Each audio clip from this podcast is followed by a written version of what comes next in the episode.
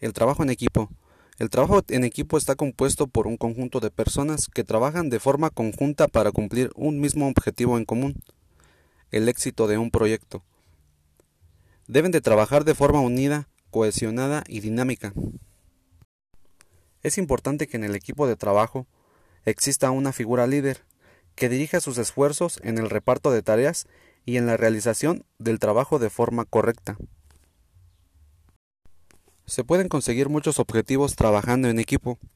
Algunos de ellos son se fomenta la creatividad, se fomentan tus puntos fuertes, se mejora la capacidad de resolver problemas o conflictos, se mejora el espíritu de liderazgo, se genera confianza y se mejora las habilidades sociales. El valor del trabajo en equipo es un activo que toda organización de cualquier clase debería mimar y proteger para incrementar la eficiencia de sus trabajadores. El valor del trabajo en equipo se traduce en un mejor ambiente de trabajo que deriva en una mejora de resultados laborales alcanzados por los empleados. Hay cuatro elementos clave que facilitan que un equipo funcione correctamente. 1. Que los profesionales sepan que su valor ocupa lugar.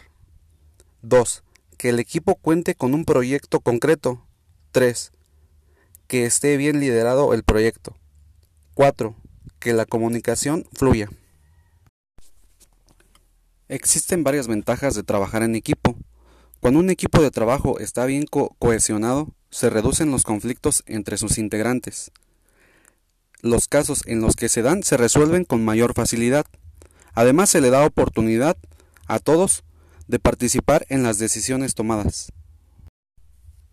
Para fomentar y, favorecer el trabajo en equipo, así como potenciar su valor, se pueden emplear algunas de las siguientes actividades.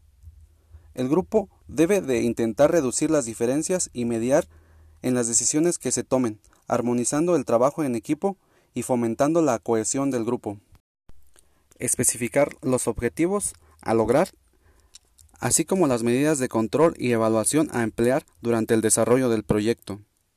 Los integrantes deben de ir de la mano del equipo, deben aceptar las ideas de los demás, tomando parte de ellas, llevándolas a cabo cuando sea necesario, siempre que no supongan un impedimento a la hora de alcanzar el objetivo del grupo. Fomentar la participación de todos los miembros del grupo, no centrar la dinámica en torno a unos pocos.